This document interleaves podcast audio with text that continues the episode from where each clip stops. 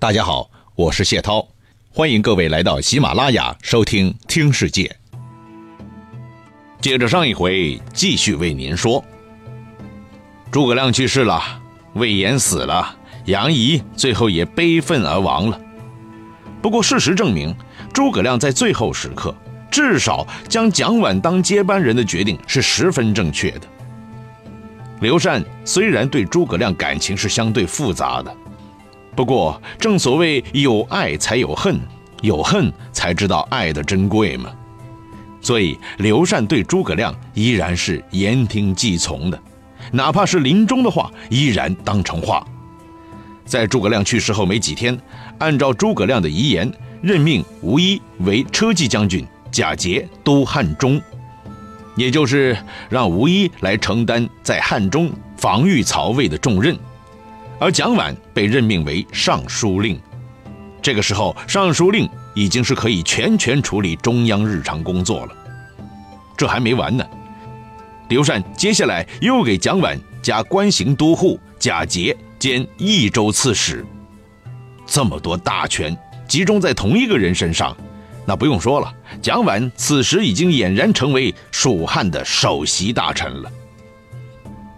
蒋琬，字。公衍是零陵湘乡人，这个地方在今天湖南省的湘乡县。他是三国时蜀汉的宰相，与诸葛亮、董允、费祎合称为蜀汉四相。要说这些为相为将的人呢，好像出生的时候都有些吉兆的，比如蒋琬就是这样，说是他的爸爸妈妈年过半百了，都没生下一子半女。可是偏偏有一天晚上，这个蒋夫人呢，忽然梦见了一颗明亮的星星直落床头，然后呢哪儿都不去，一股脑的就扑入自己的怀里了。哇，这老人家都说星子星子啊，有个星星飞入家中，那家业自然兴旺吗？这不就是得子的吉兆吗？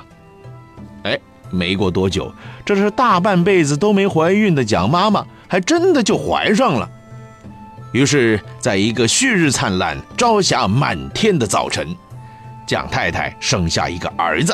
啊，这个小孩刚刚落地，一道祥光忽然从后厅直射天空，顿时屋顶瓦片纷飞，后山百鸟飞舞，池塘里鱼儿欢跃，河湾里牛嘶马叫啊！这个蒋老爸就说了：“哎呀，妻子得梦为吉兆，孩子出生吉兆在现。”那就为儿子取名为碗吧。这个碗当然不是吃饭用的那个碗，是把那个碗字的十字边改成王字边儿这个意思就不一样了。这就不是吃饭用的东西了，而是美玉。哎，以美玉来象征吉兆。要说吧，这蒋琬呢，确实也对得起这名字。从小长得就是眉清目秀、聪颖过人，非常受老家的男女老少的喜爱，而且发奋读书、苦练武艺，最后跟了刘备。啊，当然了，关于蒋琬的出生呢，都是民间的传说，并非正史。恐怕这一段传说也只是为了印证蒋琬他从小就不是普通人吧。不过在此之前呢？这个蒋琬的官路历程过得马马虎虎。那刘备平定蜀地以后，蒋琬最初是被任命为广都县的县令了。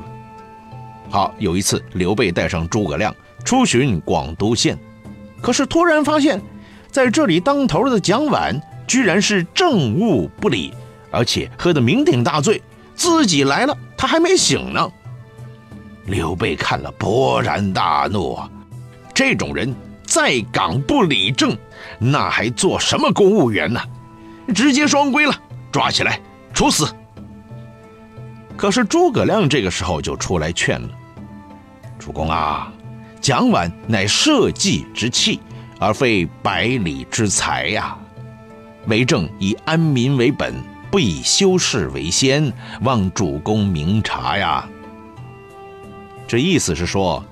蒋琬呐是国家栋梁之才，而不应该把他放在一个只有百里范围的小县城当个什么官儿。我们呢还是把眼光放得远一点吧。刘备素来是很敬重诸葛亮的。哦，既然你这么说了，那行吧，这蒋琬就免罪了，免罪了。不过，罪可以免，官也当不了了。蒋琬的县令乌纱帽还是被免掉了。据说丢了官以后啊，这蒋琬也做了一梦，梦见自家的门前有一头牛流了很多的血，于是去找人解梦。解梦的人就说了，见到血说明是非分明，牛角和鼻子。都有“公”这个字的像，将来先生必定位至三公啊，这是吉祥的征兆啊！嚯，要说这解梦的人也够能绕的，这么大一个圈子都给绕回来了。可是说不服还不行，没过多久，这个蒋琬又被提拔了。公元二一九年，刘备进位汉中王的时候，就将蒋琬调入中央，担任了尚书郎。到后来，诸葛亮开始北伐了。每次出征，蒋琬就负责筹集粮食、组织运输、补充兵员。诸葛亮常说：“啊，蒋公言忠心耿耿，雅量宽和，可以和我一起复兴汉室吗？”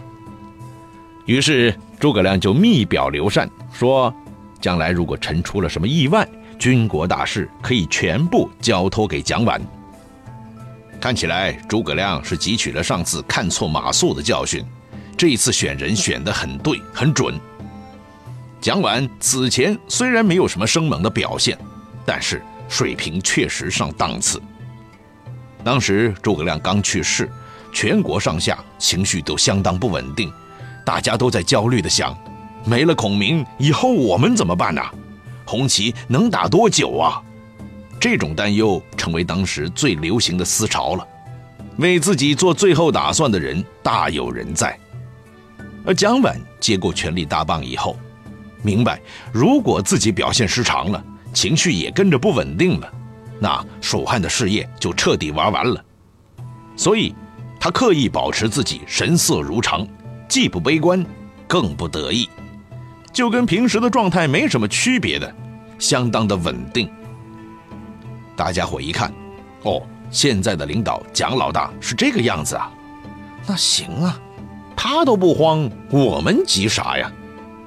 慢慢慢慢的，大家又觉得前途似乎并不是那么暗淡的，信心也跟了上来。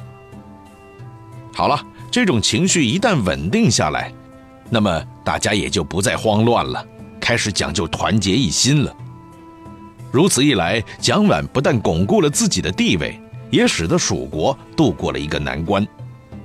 这一点说起来好像很容易，但实际上在那个节骨眼上，在形势和气氛如此慌乱的局势下，蒋琬能够保持淡定，以自己的形象稳定整个政局，这一点确实不容易。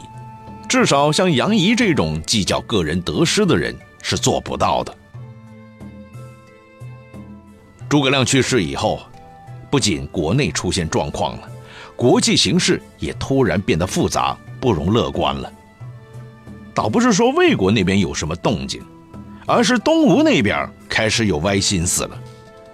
孙权收到了诸葛亮没了的消息之后，突然在蜀吴边境巴丘那里增派了一万部队。巴丘也叫巴陵，就是今时今日的岳阳。是蜀汉和东吴两个军事集团的交界处，当年周瑜、周公瑾就是在这里病逝的。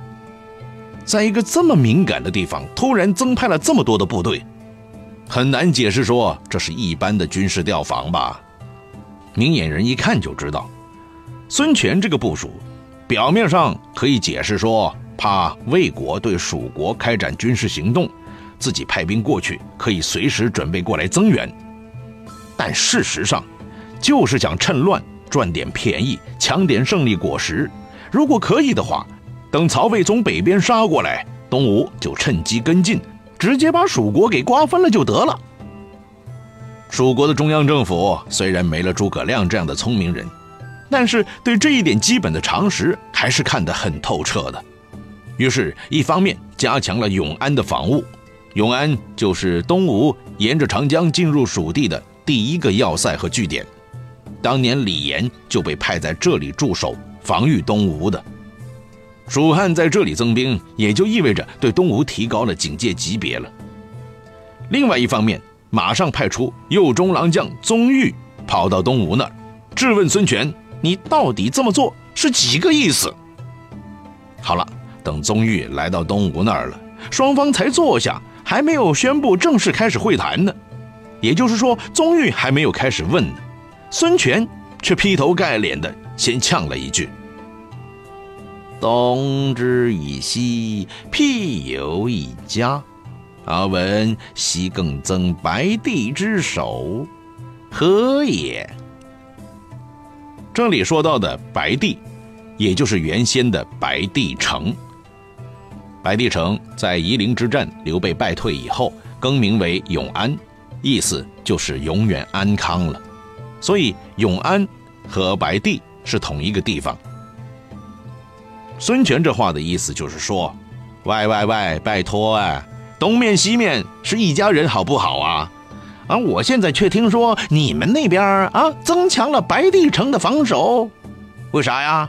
信不过咱呢，还是想趁机赚我们的便宜呀？”宗玉那么一听，哇，当场就气爆了。这个孙权呢，是越老越滑头了，说出这样的话，你要脸不要啊？谁先增兵的？好了，但气归气啊，也不好直接翻脸呢。如果当场气爆了，哎，自己还能是蒋琬选定的外交官吗？他不慌不忙站起来说：“臣以为东夷八丘之容，西增白帝首，皆世事宜然，俱不足以相问也。”哇，这句话反呛的够狠的，啥意思啊？他就是说，东吴在巴丘增兵，我们在白帝城加强防守。喂，这算起来是半斤八两啊，都是形势所迫啊，好像谁也不好意思问对方吧。孙权一听，原本想回怼的话，顿时就噎在喉咙里。嘴巴张在那儿，一下子都忘了合拢了。原本以为自己抢先责问，主动权就可以牢牢掌握在自己手里啊，哪想到这个宗玉啊，口头功夫比自己还厉害呀！耶耶耶耶，怎么蜀汉派来的人都是这么滑头滑头的嘛？再这么扯这个话题，恐怕自己是半点便宜都赚不到了，最后会变成街边的泼妇骂架了。于是愣了一会儿以后，孙权只能在那打哈哈，哈绕了个圈表扬了宗玉一把，说：“哎呀，看起来你的水平不比当年那个邓芝差吗？”哈哈。于是宗玉最后得到的待遇也像邓芝一样。好吧，这件事儿就这样不了了之了。反正大家心知肚明，游戏规则就摆在那儿呢，谁也别先破坏，谁先破坏。谁先吃苦头？东吴和蜀汉其实谁也离不开谁的。好吧，这事儿我们就先放一放，看看在这个时候诸葛家族另外一个牛人的事儿。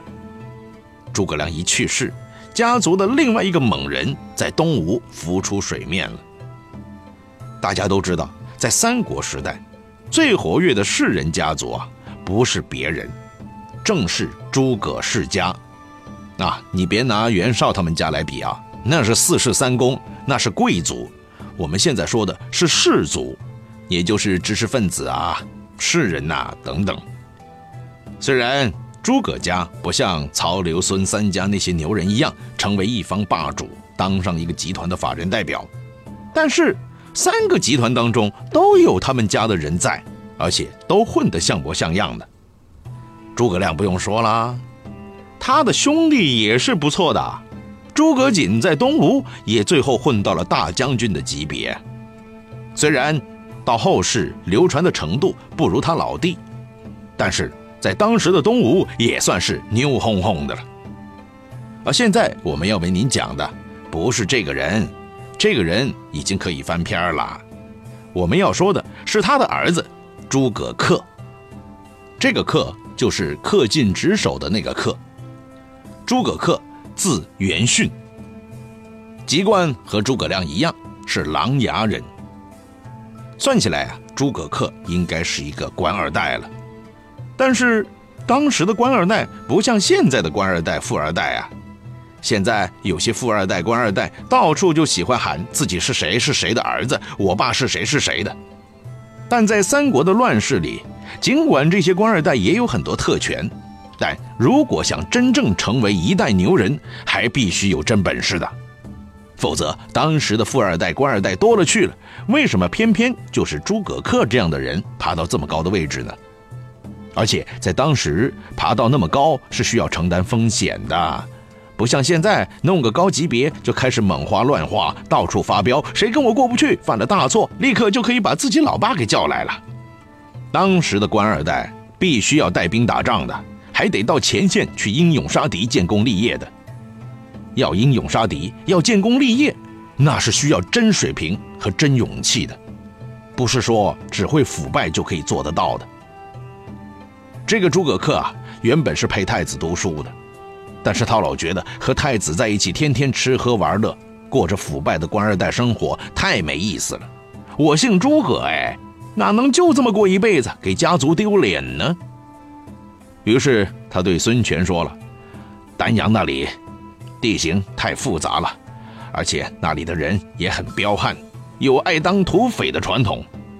以前我们虽然多次动用军队去围剿他们，每次都能取得胜利，可事实证明，我们的辉煌胜利只是搞定了那些外县的小混混而已。而土匪当中的精英分子都躲到深山里去了，我们抓不到他们。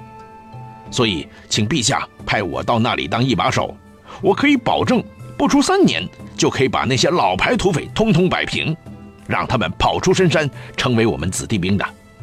我算过了，只要我成功，就能征集四万作战能力强悍的子弟兵。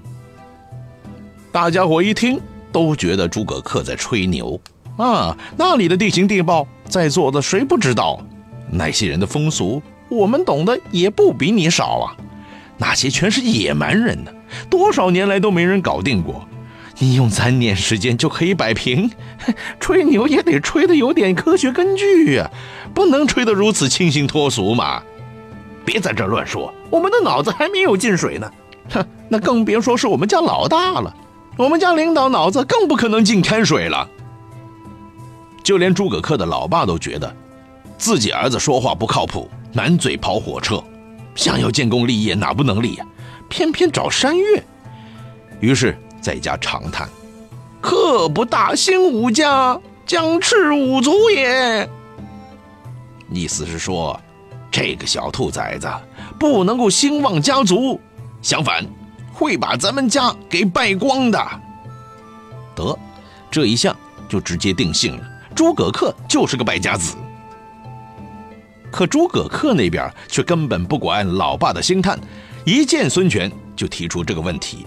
要求孙权一定要让他去丹阳，去为东吴招募四万勇士。搞到最后，孙权也架不住请求了，于是任命他为岳将军，领丹阳太守，试行其策。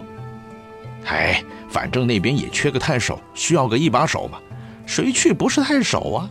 就让他去干干得了，或许能够有意外惊喜，能中奖呢。这些年来，孙权也的确被这些土匪搞得够郁闷的。